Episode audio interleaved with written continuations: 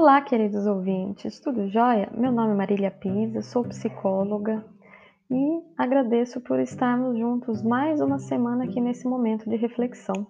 Hoje falando sobre o transtorno obsessivo compulsivo, o famoso TOC, né? Que é um transtorno caracterizado por obsessões, compulsões ou mesmo ambos.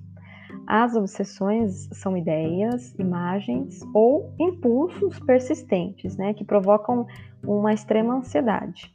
E sempre são intrusivos, ou seja, a gente não tem controle é, ao pensar nessas obsessões. Já as compulsões, também conhecidas como rituais, são determinadas ações ou atos mentais que as pessoas se sentem obrigadas a, a fazer para tentar diminuir ou, ou evitar a ansiedade causada pelas obsessões.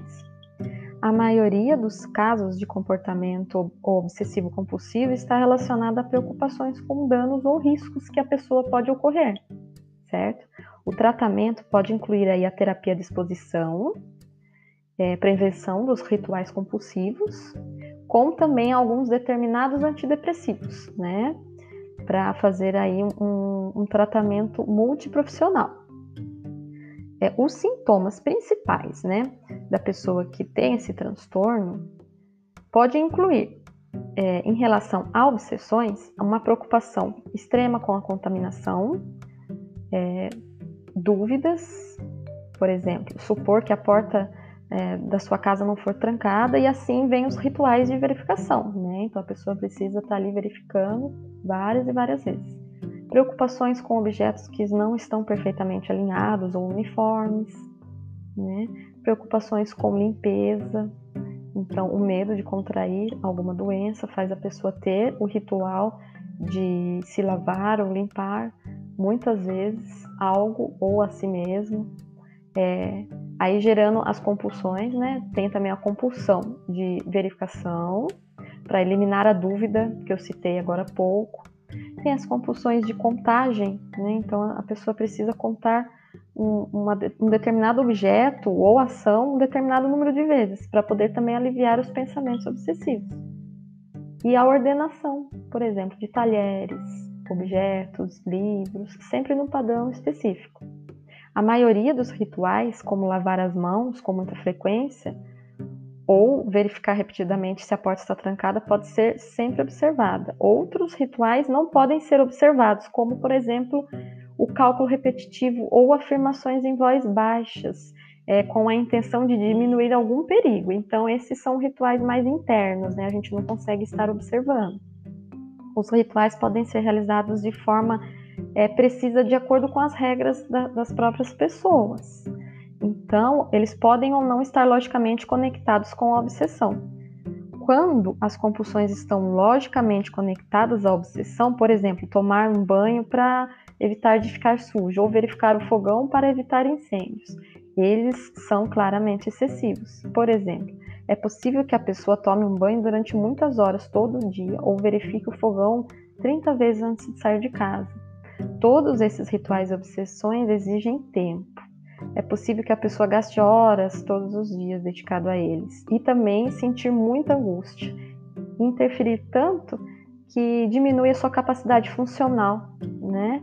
É tanto social, tanto quanto é, emocional e das suas próprias relações. Então, por aí a gente vai já percebendo a gravidade, né, do, do transtorno. A maioria das pessoas com TOC sabe que seus pensamentos obsessivos não refletem riscos reais e que seus comportamentos compulsivos são excessivos. Mas é, algumas pessoas estão convencidas que suas obsessões são bem fundamentadas e que são plausíveis, ou seja, concordam com as verificações, com os pensamentos, né?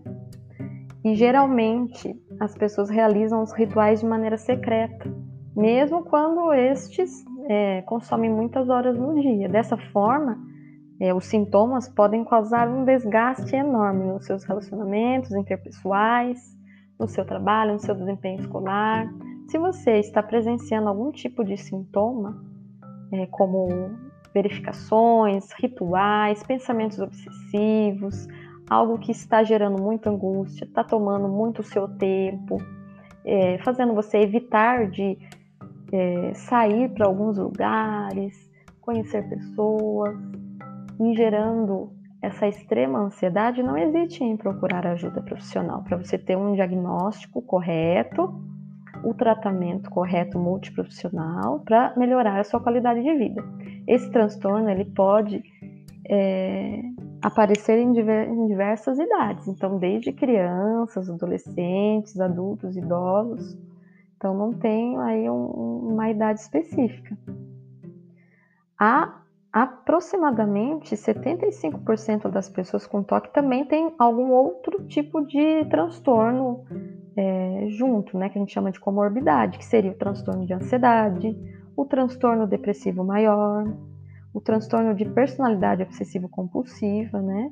Então é muito bom que se faça o diagnóstico e o tratamento correto, até mesmo para você estar tratando essas outras comorbidades. A terapia é, de exposição e de prevenção né, dos rituais com os determinados antidepressivos, como eu mencionei, anteriormente. Se vocês tiverem alguma dúvida, pode me mandar é, pelo WhatsApp, através do no número 14 99680 3408 ou pelas redes sociais como Marília Psicolife. Eu agradeço e desejo uma ótima semana a todos. Até breve.